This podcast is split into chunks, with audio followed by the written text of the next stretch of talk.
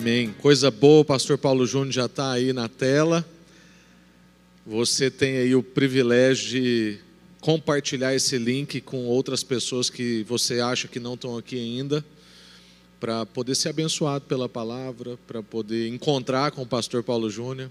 Provavelmente tem muita gente da nossa igreja que está com saudade, então você pode enviar o link para essas pessoas poderem ter esse encontro com a gente, mesmo que remotamente, tá bom? Paulo Júnior, muito bom ter você aqui com a gente, viu? Obrigado pelo empenho de sempre. Ô, oh, Rafa, privilégio, cara, grande alegria, alegria mesmo, muita gratidão, essa honra, né, que eu sempre recebo dos irmãos aí, a gente poder estar junto aqui, abrindo essa série aí tão boa. Achei bom demais o privilégio de estar com vocês aí nessa série. Muito legal. Maravilha. Bom, a palavra está com você. Eu, eu vou ficar aqui com você, né? Mas você vai conduzir a gente. tá bom, Rafa. Graças a Deus. A gente já adorou, a gente já é, compartilhou recursos, já oramos. Então agora vamos abrir a palavra e meditar um pouco, né? Repartir esse pão. E até eu pedi, Rafa, que você ficasse na tela comigo, compartilhando essa tela, você fica à vontade. Eu sei que você está também administrando as coisas, que é reunião de família, desse jeito. A gente está sentado na mesa, aí o, o pai vira para um lado, a mãe vira para o outro, dá uma ordem e tal. A gente está aqui com essa liberdade, não precisa ficar estressado, não. Está todo mundo à vontade. Eu pedi que você ficasse porque para que aquilo que a gente tem para compartilhar, inclusive, fizesse mais sentido, né? É, tem momentos na vida da gente que muitas vezes o Espírito Santo fala coisas conosco e a gente não quantifica a dimensão daquilo que está falando. Por isso que a gente tem que meditar, né? Mais vezes para ganhar a verdadeira dimensão do que ele está revelando. Eu não sei de quem foi a ideia de verbalizar o tema aí dessa série, né? Mas eu sei que é, esse tema aí ele tem uma coisa assim meio saudosista, né? De quando, até a gente já falou sobre isso antes, uma conversa no privado aí, quando o pai ou a mãe da gente, a gente passava aquelas vergonhas na frente dos outros, sim, em casa de parente, na rua, ou até na igreja, né? Aí o pai falava baixinho, é, você pode esperar, lá em casa a gente conversa. E, então isso era uma expressão, né? Lá em casa a gente conversa. Mas certamente que é, é, aquilo que Deus colocou no nosso coração para meditar aqui, eu creio que não tem essa conotação né, de, de um, de, desse rigor, de alguma coisa que está. Mas eu creio que Deus quer mesmo. Assim, o que eu sinto no meu coração é que o Espírito Santo quer é, resgatar mesmo, ressignificar na nossa vida essa, essa figura né, da casa e da conversa. Né? E eu acho que a gente perdeu muito do sentido da conversa, né? a, a a, e a conversa em casa, a, a cultura que era construída nesse ambiente familiar a partir de boas conversas. Eu queria ler com vocês o que está lá no Evangelho de João, no capítulo 14, quando Jesus diz assim: Que o coração de vocês não fique angustiado. Vocês creem em Deus, creem também em mim. Na casa do meu pai há muitas moradas. Se não fosse assim, eu já teria dito pois eu vou preparar um lugar para vocês. E quando eu for e preparar um lugar, voltarei e os receberei para mim mesmo. Para que onde eu estou, vocês estejam também. E vocês conhecem o caminho para onde eu vou. Então Tomé disse: Não sabemos para onde o senhor vai. Como podemos saber o caminho? E Jesus respondeu: Eu sou o caminho, a verdade e a vida. Ninguém vem ao Pai senão por mim. Se vocês me conheceram, conhecerão também o meu Pai. E desde agora vocês o conhecem e têm visto. Amém. É, é interessante. Oi, pode falar. Eu só ia te garantir aqui que nós estamos. Ah, agora nós estamos aqui junto também no notebook. Mas no YouTube a gente estava dividindo a tela aqui, tá? Tá bom. Então, mas é, esse texto, ele, ele é um desafio para nós, né? como era um desafio para os discípulos. Você vê que Jesus está usando uma linguagem aí que os discípulos no começo não entenderam muito bem. E, e muitas vezes essa questão né, de Jesus ser o caminho, a verdade, a vida, também fica meio mal confundido, né? assim, mal entendido, não mal confundido, né? confundido, mal entendido. Porque a, a gente foi ficando tão pragmático, né, tão dogmático nessa questão da salvação, e a gente entende muitas vezes a salvação assim como a salvação do indivíduo, né, que não pode ir para o inferno, tem que ir para o céu, e que a gente foi esquecendo essa questão da comunhão, da família, né, da salvação no batismo no corpo. Então, em Cristo nós somos batizados no corpo, na comunhão. O, o, o João Batista praticava o batismo do arrependimento. Então, o João Batista era bem o batismo do arrependimento. Olha, está chegando aí, o juízo de Deus, arrependei-vos, arrependei-vos. Mas ele mesmo diz: aquele que vem depois de mim batizará com o Espírito Santo e fogo. E o batismo com o Espírito Santo é o batismo na comunhão, na família, é o batismo que, que testifica com o nosso coração que nós somos filhos de Deus. É interessante a gente meditar sobre algumas coisas nesse momento, né? É, é, Deus não precisa de caminho, né? Não há caminho para Deus porque Deus pode ser conhecido em qualquer lugar e toda a criação, toda a criação revela o poder de Deus. Então Deus, Deus como divindade, ele é onipresente, ele é onisciente, ele é onipotente.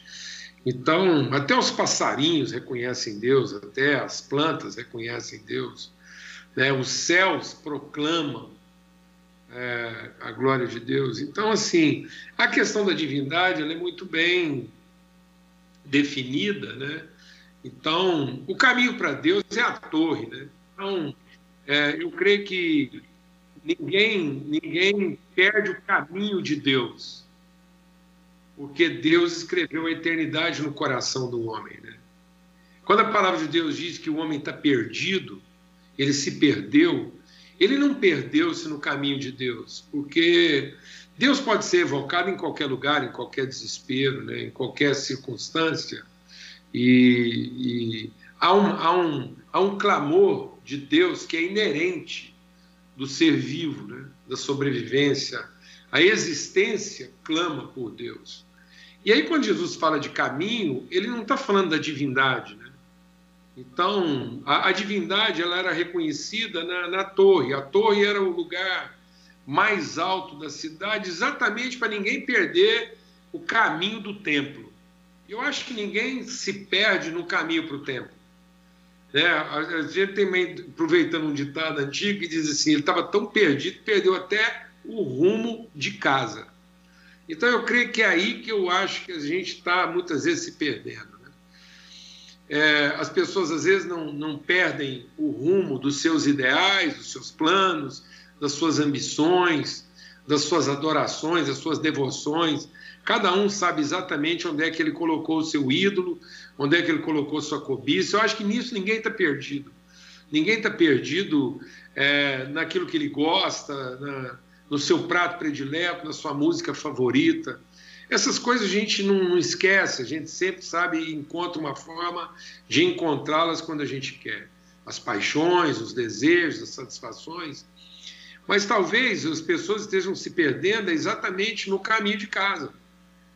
Né? E quando Jesus fala assim: ninguém vem ao Pai senão por mim. E aí isso nos dá um desafio muito grande, porque aí a gente percebe que se para Deus não há caminho, porque Ele é onipresente, para o Pai há caminho. Né? O Pai não pode ser conhecido em qualquer lugar, de qualquer jeito e a qualquer hora.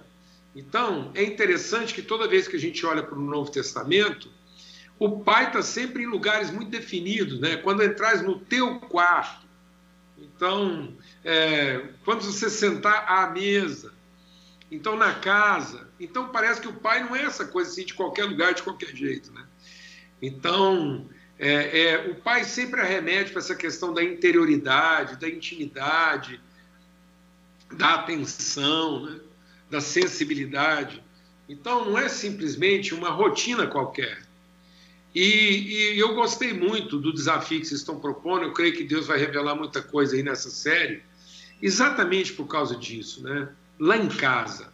E aí Jesus fala disso, Jesus fala não lá em casa, ele diz assim: na casa do meu pai há muitas moradas, e eu estou indo preparar lugar para vocês.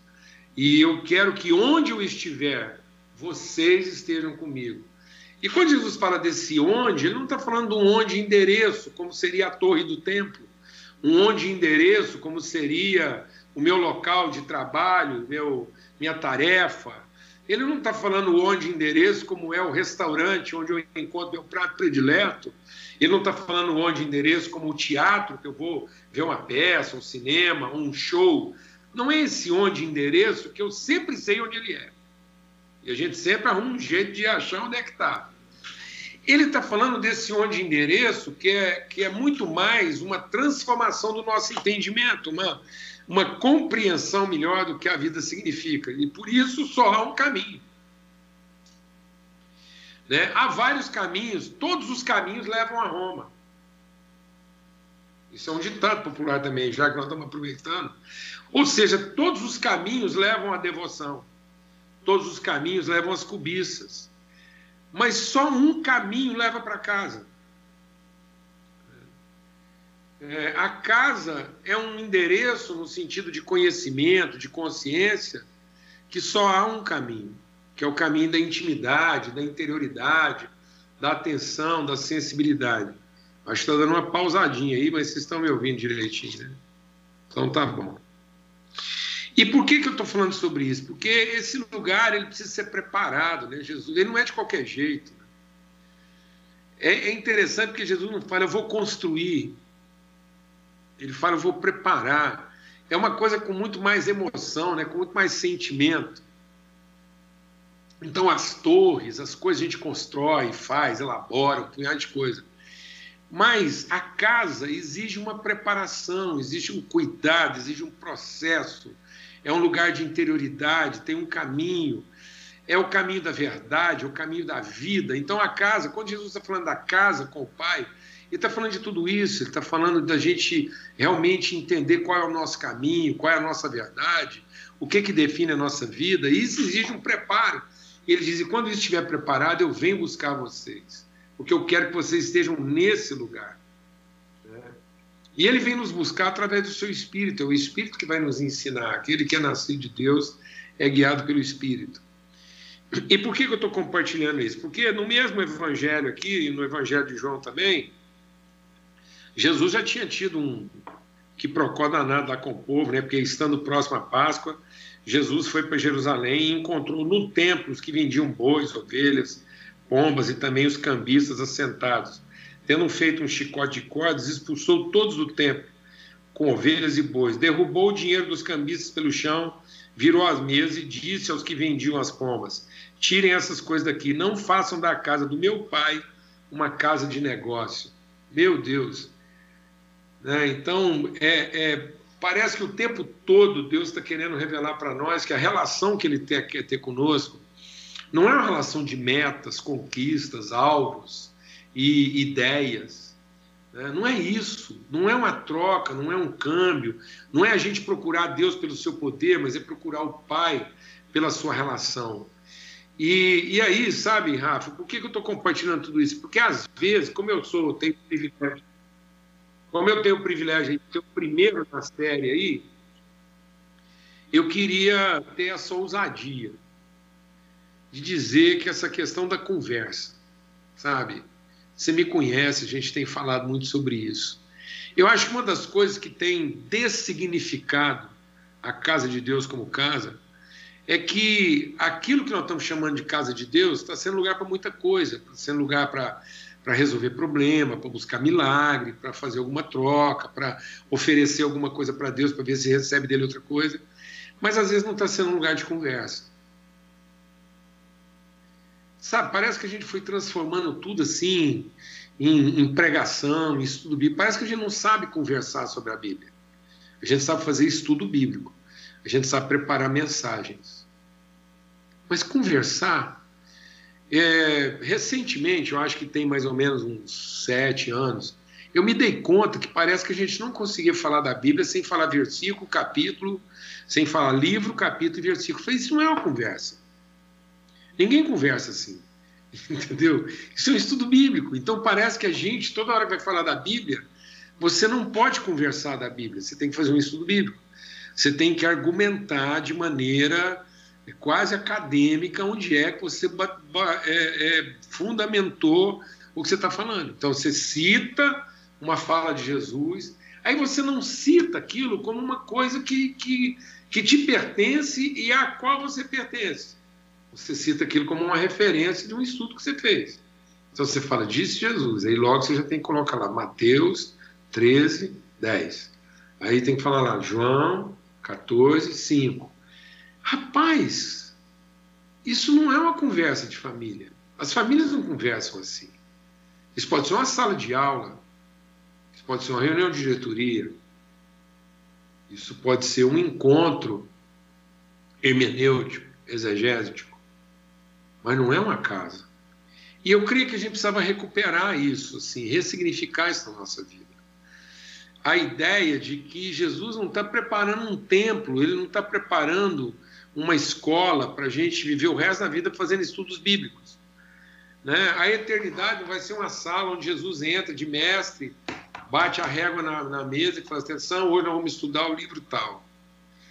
Não, é um tudo junto, tudo misturado, e que a gente conversa aquilo como, como, como parte da nossa vida, como aquilo que eu sou, não apenas aquilo que eu acredito ou aquilo que eu defendo. A palavra de Deus tem que se transformar naquilo que eu sou, porque esse é o caminho, essa é a nossa casa. É disso que a gente vive, é sobre isso que a gente fala, é disso que a gente gosta de conversar. Volta e meia, eu tenho passado assim alguns perrengues nesse sentido, né?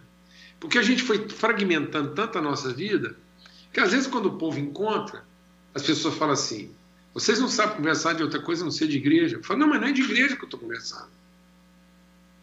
Entende? É, se eu for conversar de futebol, se eu for conversar de futebol. Eu já ouvi eu essa conversar... repreensão aí várias vezes.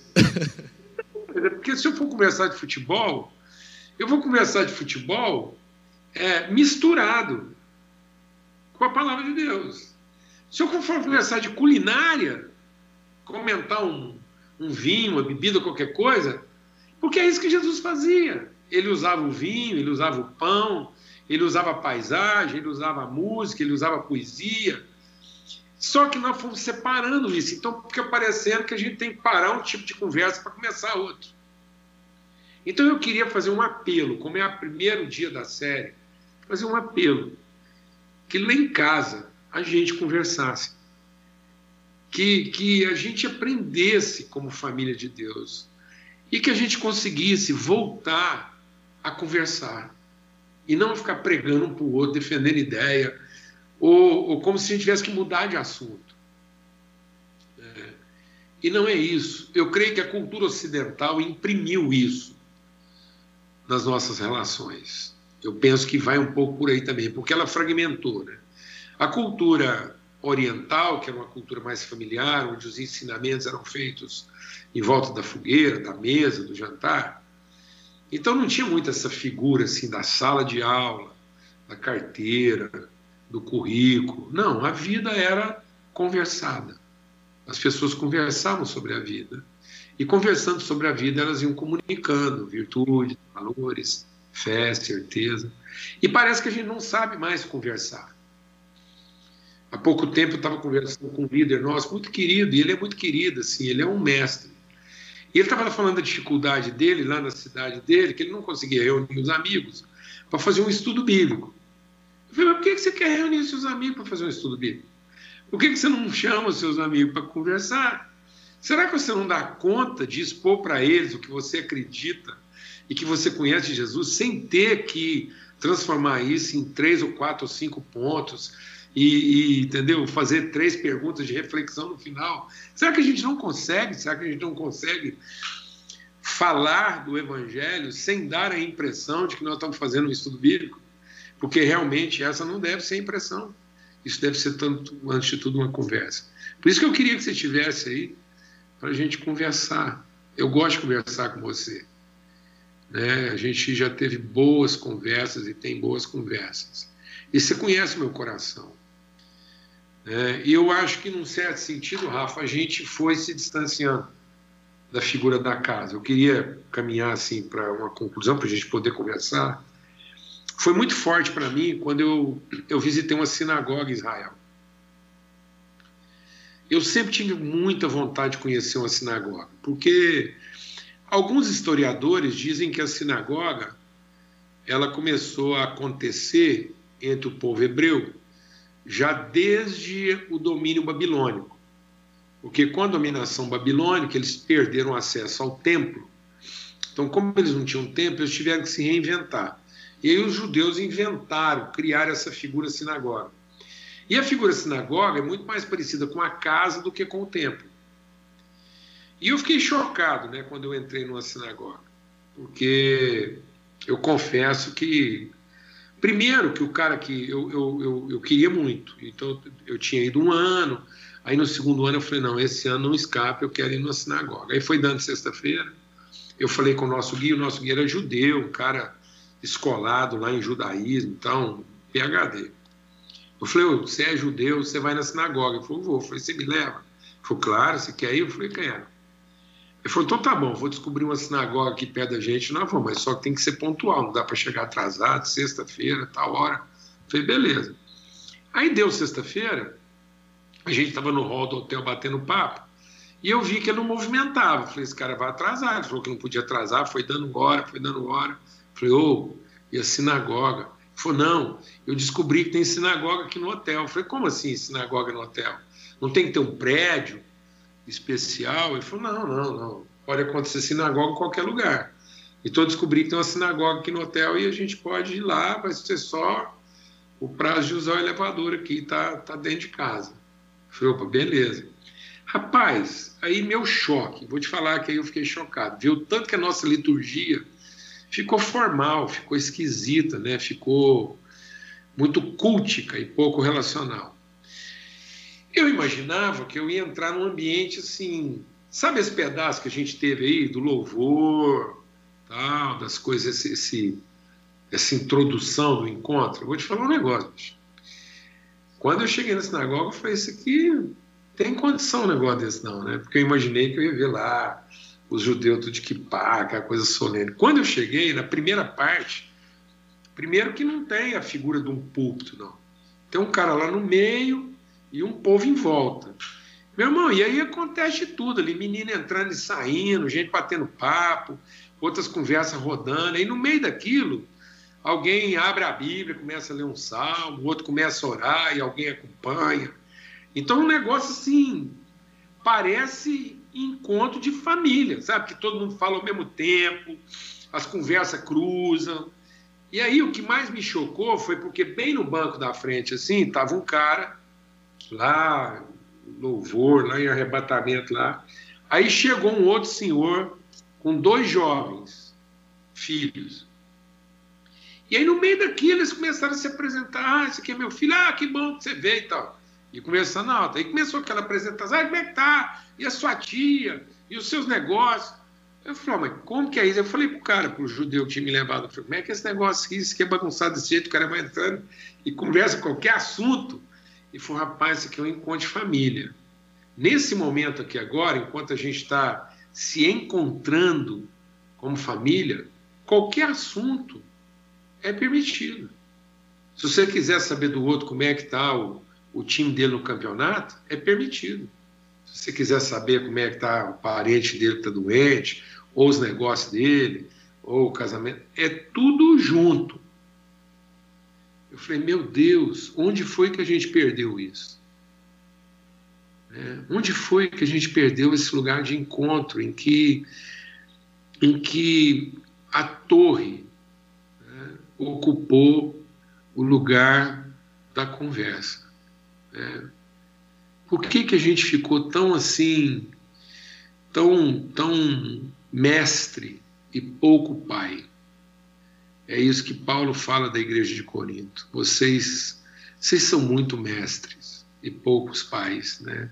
Então a gente ficou muito mestre, né? Tudo, tudo é uma pregação, tudo é uma e a gente começou a dar nome para os nossos estilos de então é como se conversa tivesse nome, né? É como se de repente eu tivesse que parar aqui agora com você e falar assim, tá bom, que tipo de conversa nós estamos tendo? Expositiva, né?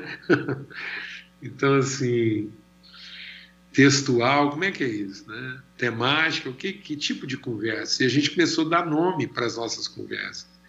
A gente começou a sistematizar, como se não fosse mais possível, né? Voltar lá atrás, parar no meio, voltar no começo, né? Do meio pular para o fim, depois voltar de novo. Então, e aí a gente vai vendo que lá Será que Paulo, quando estava escrevendo uma carta, ele pensava que ele estava escrevendo uma carta expositiva, né, escatológica, ou ele estava simplesmente escrevendo uma carta como quem quer conversar com seus amigos? Então é isso aí, meu irmão. Olha, eu quero louvar a Deus pelo coração de vocês aí, pela sensibilidade, e que esse tema possa ser muito mais uma provocação do que simplesmente um tema, né? que seja um algo que nos desafie a reencontrar nossa vocação de ser família. E que a gente possa reencontrar na nossa vida esse ambiente para poder conversar. Né? Que a gente possa ter mais conversas em torno daquilo que é a vontade. Jesus estava tendo uma conversa. Jesus não estava pregando para os seus discípulos. Uhum. Ele não estava fazendo tudo bíblico. Então, quando Jesus está aqui, ó, é, quando Jesus está aqui né, no capítulo 10, né, que a gente leu, então, é, é, desculpa, no capítulo 14, né? É, que ele vai preparar a morada, né? É, que o coração de vocês não fique angustiado, na casa do meu pai há muitas moradas. E que é isso, hein? Isso é uma pregação, isso é um estudo bíblico. Será uma conversa difícil, na verdade, né? Era uma despedida, né? E às vezes a gente não está conseguindo, né? É. é. isso mesmo, João. Obrigado, viu, por, por, pelo que você compartilhou até aqui. É, inclusive, testifica muito, assim, porque o que está no meu coração para a semana que vem, inclusive, era a gente problematizar um pouco mais, porque isso é igual o entendimento da graça, né? A, a graça ela, ela transborda, ela superabunda, ela impacta a gente quanto maior noção a gente tem da nossa própria condição, né? da nossa miséria, da nossa incapacidade, da nossa, da nossa revolta, da nossa indiferença a Deus, da nossa desejo de independência, enfim. Então, acho que quanto mais a gente entende o tamanho do problema que nós estamos, como o exemplo que você trouxe da sinagoga, enfim, a gente vai podendo conversar com mais propriedade e com mais desejo de transformação, né? Porque quando eu entendo o tamanho do meu problema, eu quero também resolvê-lo, eu quero, eu quero melhorar, eu quero viver uma vida. Nós somos crentes, né? Então eu, a gente quer viver para agradar a Deus. Então é, é isso mesmo. E quando você falava, Júnior, e aí eu já começo o nosso bate-papo. Quem quiser per fazer pergunta aí pode mandar no, no chat. Eu me lembrei de três ocasiões que traduz muito o que você falou, as três com o Vitinho. É, o Vitinho ele tem um negócio de quando ele vai orar, no, no, almoço ele sempre tem que orar. E aí ele é tão calvinista, Júnior, que ele ele fala assim: Deus, obrigado porque esse dia vai ser muito bom. E aí uma vez uma pessoa quis corrigir, né, a oração dele depois que ele terminou, falou assim: não, Deus, faça com que esse dia seja muito bom. Eu falei, não, não. É que o Vitor tem certeza de que ele vai fazer esse dia bom. Tá, tá certo a oração dele. Né? Então, não estrague não, pelo amor de Deus. então ele já agradece, porque o dia vai ser muito bom. A outra ocasião é que ele ganhou um caderninho da UIN, do, do Neemias, e eu escrevo lá alguns versos para ele, mas eu não coloco referência. Então, o primeiro que eu escrevi foi: Meu filho, de tudo que você tiver que guardar, guarde seu coração. E aí, uma pessoa depois estava lendo o caderninho dele e, e falou: falou Nossa, tem que pedir para seu pai pôr a referência aqui, o número e tal. Eu falei: Gente, deixa o menino aprender a Bíblia mesmo sem número. E uma terceira foi um desafio maior, né? Que eu acho que é um desafio lá de casa, né? Que a gente está falando aqui. O, o, o, Vitinho teve um pesadelo muito forte, assim, apareceu lá na nossa cama de madrugada e estava tremendo assim da cabeça ao, aos pés. E aí eu falei, filho, o que foi e tal? Ele falou assim, um monstro, pai. Eu sonhei com um monstro e estava o meu amigo Gabriel da escola, estava a Helena, enfim. Aí ele foi citando o contexto e o monstro apareceu. E ele ficou com muito medo e tal. E eu orei com ele na hora, repreendi, a gente dormiu. Só que eu, quando acordei, fiquei buscando em Deus como é que eu poderia ajudar o meu filho é, nesse tipo de situação, seja em sonho ou não. E, e aí, não foi na hora, mas no decorrer da manhã, eu me veio um texto no coração, que é o texto do Gadareno. Né? E aí eu falei, poxa, é um homem dominado por um monstro, mas que Jesus né, o liberta. E aí, na hora do almoço, eu contei essa história, né, sem, sem dizer é, é, capítulo, versículo, e sem, até sem ler o texto. Né? Eu falei, filho, tem uma história na Bíblia que um homem estava né, dominado por um monstro, todo mundo tinha medo dele, era um monstro muito terrível. E, e aí, contei a história para ele. Eu falei assim: então a próxima vez que acontecer isso, seja em sonho ou não, você vai olhar no olho do monstro e vai falar para ele assim: Jesus é mais poderoso do que você, eu não tenho medo de você, sai daqui. Falei, e aí você vai proteger seus amigos tudo, que é para isso que a gente existe, para guardar os nossos amigos, para assumir responsabilidade por eles e tal, enfim. Acho que esse é o nosso grande desafio mesmo, né?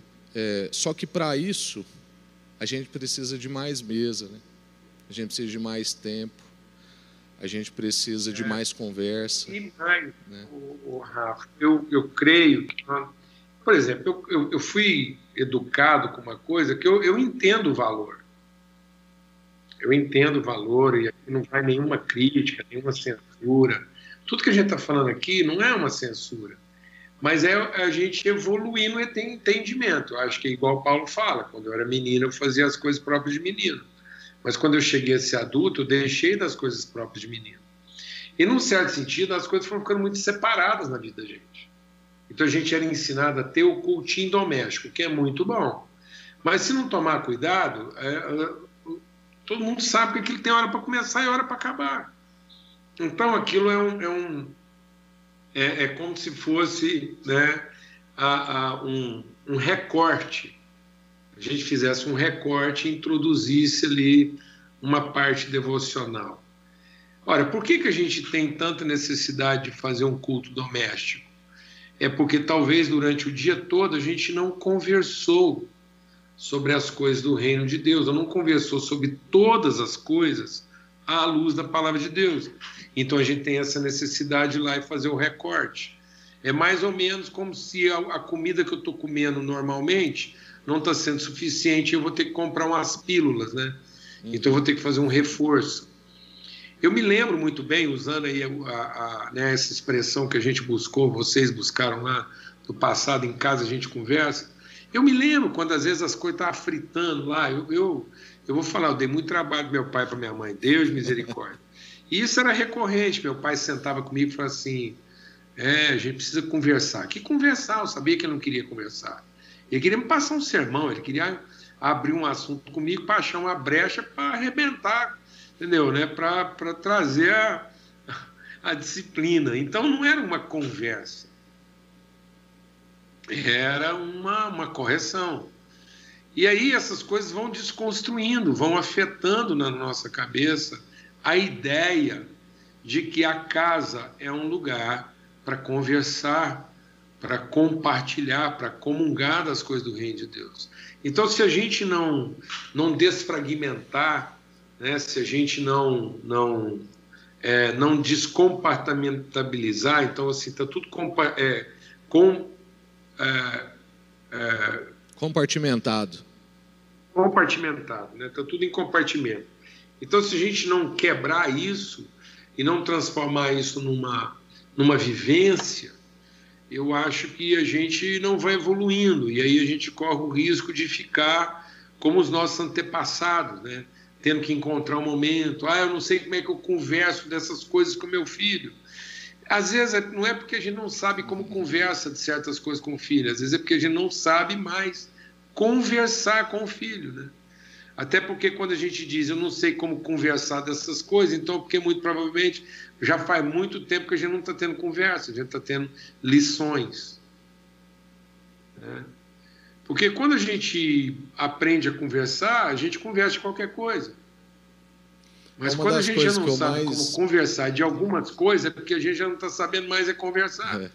Uma das coisas que a gente mais ouve, né, de principalmente pais que é, depois descobrem os seus filhos em diagnósticos ou de depressão, é. ou de burnout, ou, ou, até uma coisa mais drástica, de tentativa né, de, de tirar a vida e tal, é que a pessoa fica assim, como eu não percebi? Né? E aí provavelmente é porque não tinha conversa, não tinha encontro, não tinha acesso ao coração. Né? Falam para gente, falam, oh, Paulo, como é que eu vou conversar desse assunto? Não é, não, não, não é conversar desse assunto, é conversar, né? E aí, e aí, e também não querer incluir, né? Como é que eu vou falar de Deus para meu filho? Não, não é uma questão de falar de Deus para o seu filho, né?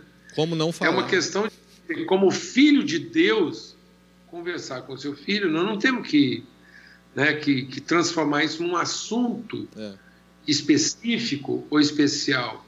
Compartilhar de Jesus com alguém não é um assunto especial, não é uma temática, né? Não é um lugar que eu fico procurando lá agora, agora eu entro. Né? Aí você encontra a deixa e vai, pá.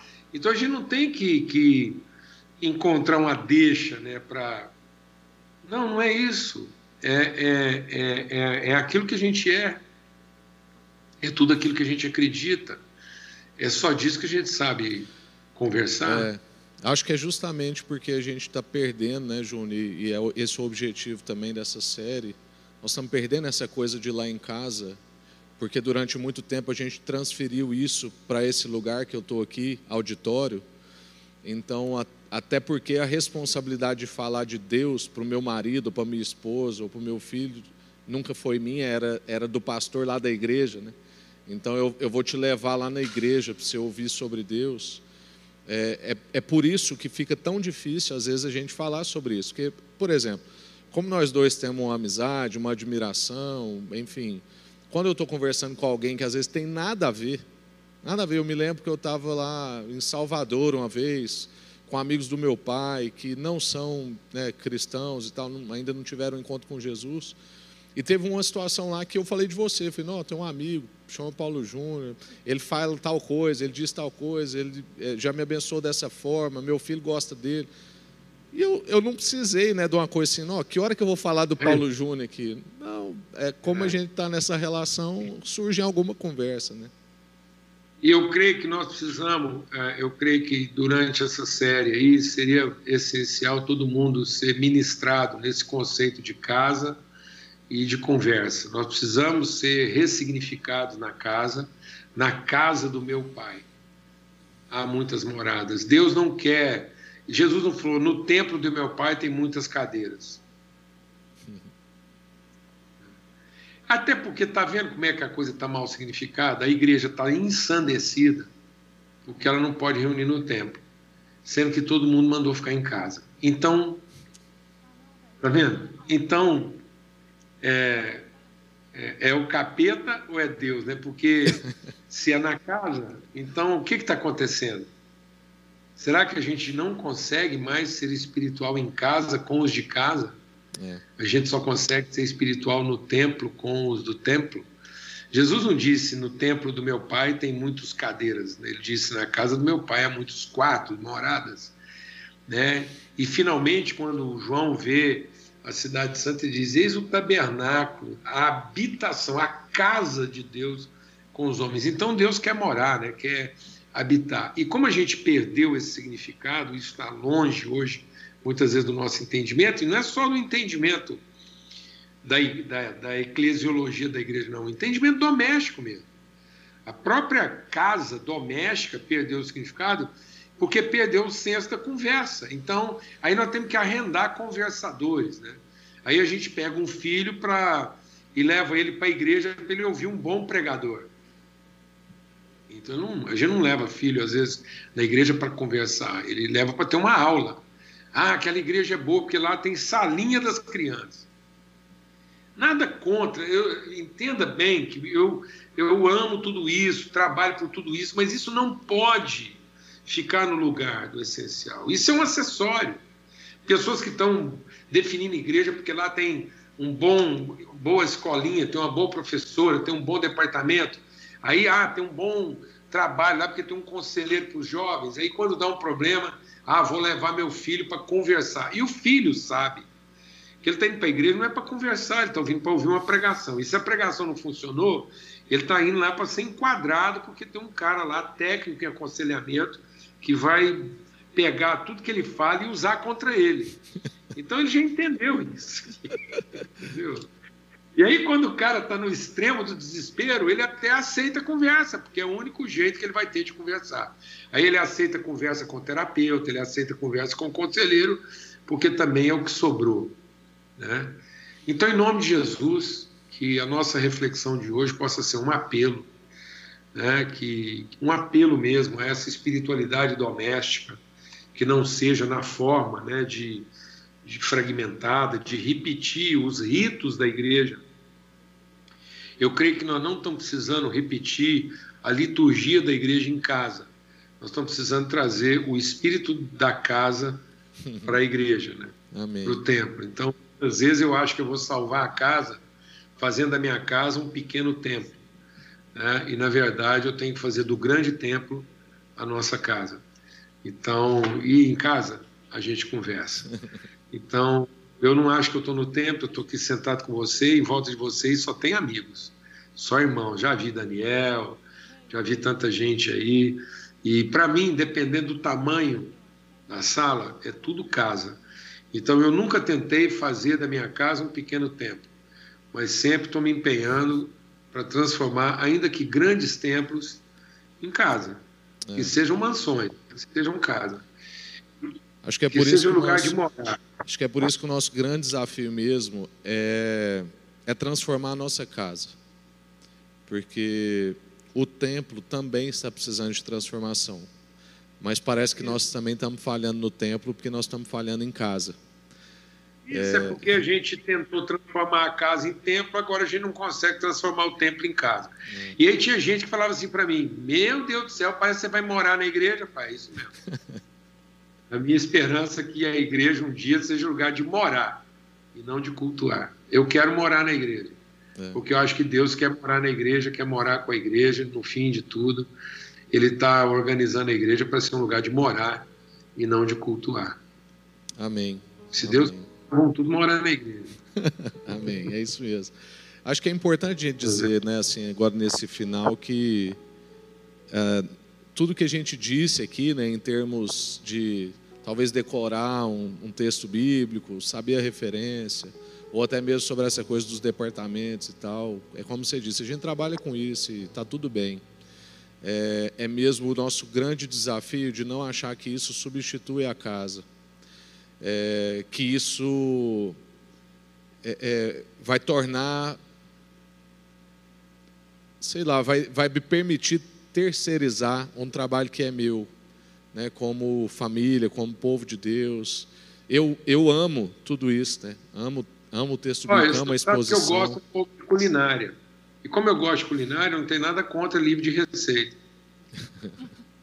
Eu tenho em casa um livro dessa grossura que é chamado Mil e Uma Maneiras de Fazer Bacalhau.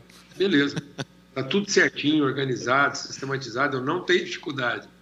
Entendeu? Uhum. Mas isso não substitui. Isso não fica no lugar. Nós podemos ter livro de quanto é tipo, tudo certinho, passo a passo, podemos ter tudo, passo a passo. Podemos ter aula de culinária. Nada disso vai substituir aquela coisa. Tem que ser, isso tem que acrescentar e não substituir. Amém. É isso mesmo, é isso mesmo. Eu, eu me lembrei aqui, né, enquanto pensava sobre isso e acho que soma com o que você falou.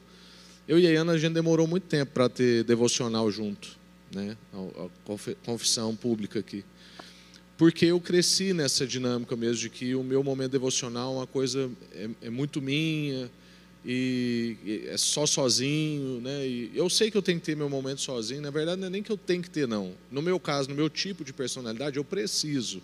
Né? Não é só uma coisa que eu gosto. Mas enfim, isso era um bloqueio, né? E aí eu comecei a perceber que isso estava fazendo mal para a Iana e a gente começou então a desenvolver a nosso, nossa rotina devocional junto, de ler a Bíblia junto, orar junto. E eu fui surpreendido com aquilo que você começou falando, né? Que é que as minhas melhores conversas com a Iana foram nesses momentos. Foi diante da Bíblia, sem estar tá fazendo às vezes uma exegese profunda, pensando os pontos que eu ia trabalhar, é, mas as melhores conversas que a gente já teve foi no nosso momento devocional, enquanto a gente lê a Bíblia, enquanto a gente ora, e, e é, é isso que a gente quer estender né, para as famílias. A gente quer mesmo que o povo de Deus seja uma família guiada pela fé, né? para a gente poder ser um sinal de esperança para as famílias que não têm referência. Né? Nós sabemos o caminho, o caminho está aí. Foi forte uma coisa que você falou também, né? Que para outras coisas existem vários caminhos, mas para casa só tem um caminho. E é esse caminho que a gente caminho. quer conhecer. E, e, Rafa, eu queria aí né, concluir essa parte com todo mundo que está participando, bastante gente no YouTube, né? Participando conosco e tal. Outras pessoas vão ver depois. Eu queria, eu, eu gosto muitas vezes de, de, entender as coisas na inflexão, né? Eu acho que na inflexão é que está o espírito das coisas. Então é isso mesmo. Em casa, a gente conversa. Casa é lugar a casa de conversa. É lugar de conversar. Não é lugar de outra coisa. É. Muito bom. É. Casa é lugar de conversa. Amém. Amém. Amém. Então vamos orar para a gente poder encerrar, despedir as pessoas, você poder também descansar aí. Obrigado mais uma Amém. vez. Bom demais ter essa conversa de casa. Aleluia. Você pode orar por nós? Eu já, já orei com a gente hoje. Pai, muito obrigado, obrigado mesmo, porque somos os teus filhos. Os teus filhos. E o Senhor nunca quis assim transformar essa mesa do Senhor numa coisa para ficar dando lições para nós, para ficar Deus pregando mensagens para nós. Mas a tua palavra sempre nos revelou que essa mesa era lugar de alegria com os seus filhos, é lugar do óleo. A tua palavra diz que os filhos são como rebentos da oliveira ao redor da mesa alegria, comunhão, testemunho, lugar da gente contar o dia, repartir experiências, compartilhar desafios, ensinarmos uns aos outros, fortalecermos uns aos outros, edificarmos uns aos outros, consolarmos uns aos outros. É isso, Pai. Que, que essa seja a nossa prática em casa. Que quando juntos, a gente em comunhão, nesse senso de família, a gente possa, ó oh Deus, trazer tudo que a gente conhece da tua palavra para consolar, fortalecer, animar, ensinar, é, iluminar, ó oh Deus, em nome de Cristo Jesus, que conversando a gente possa exercer esse ministério, essa conversa que Jesus tinha sempre com os discípulos e era uma coisa continuada, não havia uma, uma pausa, uma introdução. Então, é maravilhoso isso. A gente quer receber esse Espírito de Cristo em nós cada vez mais e avançar. Sabemos que o Senhor tem nos conduzido até aqui. Até aqui o Senhor nos conduziu e nós aprendemos até aqui. Mas nós queremos avançar, nós queremos ser transformados em expressão plena. O Senhor está aperfeiçoando a igreja. E nós temos o privilégio de ser uma expressão um pouco mais aperfeiçoada do que a igreja já foi até aqui. E nós queremos preparar caminho para que os nossos filhos sejam uma expressão ainda melhor e mais aperfeiçoada, até que essa igreja se apresente gloriosa, plena, sem mancha, sem mácula, sem ruga, e como expressão bendita de quem o Senhor é, como pessoa completa. Livra-nos do mal, e ensina, ilumina os nossos olhos e purifica os nossos lábios, ó Pai, no nome de Cristo Jesus, Senhor. Amém. Amém. Graças a Deus, queremos prosseguir em conhecer mesmo. Obrigado, Paulo Júnior, mais uma vez. Manda um abraço para a Lana e para a Lídia e para o Renan, que também são vizinhos aí, né? É, saudade de todo mundo. Muito bom te receber na nossa família aí de novo para essa para esse partilhar, encontro na mesa, tá bom? Ó, oh, e como a gente conversou aí na, na, nos momentos que antecederam aí a abertura da reunião a público, né? É, é, esse texto aí de João 14 se aplica muito bem ao trabalho que eu estou fazendo aqui, que eu estou aqui preparando lugar na casa do Pai, para que a gente possa ter mais espaço aqui, tá bom? Aí, uma comunhão melhor. Benção. Então, Vai na paz, Deus abençoe. Obrigado a todo mundo que estava com a gente aí, gente que participou no chat. Eu, eu li, né? A gente não fez menção, mas li. Né? Seu, seu Paulinho trouxe ressonância. A Zuma trouxe ressonância, a Aline, ah, enfim, que bom, viu, gente, ter vocês com a gente, não só como quem assiste, mas como quem cultua junto, como quem está junto, colocando né, as suas ressonâncias, suas participações, enfim. Privilégio de a gente estar junto, a gente ainda vai ser conduzido por mais uma música, para você poder caminhar né, para a sua noite de descanso, de sono em paz, ministrado.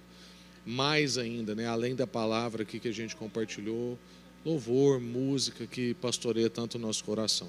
Boa noite para você e Deus te abençoe.